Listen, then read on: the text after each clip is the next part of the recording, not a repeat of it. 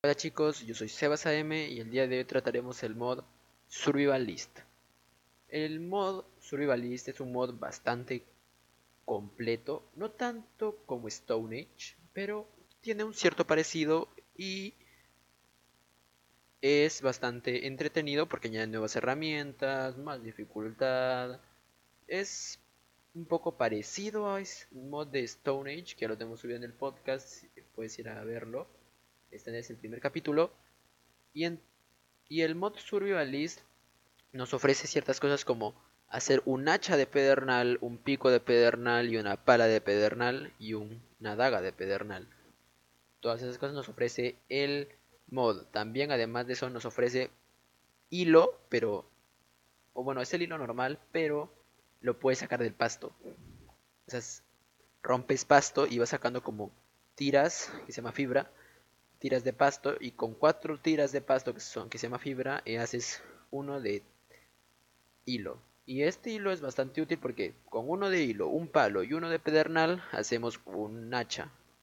Con un palo, un hilo y dos de pedernal hacemos un pico.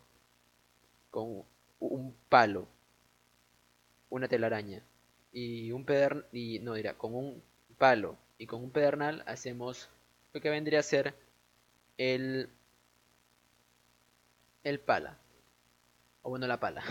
Y entonces lo que nos da bastante también oportunidad este mod es que cuando tú picas piedra en vez de que te dé la piedra normal la, o sea picas piedra y te da roca te da pedacitos de piedra.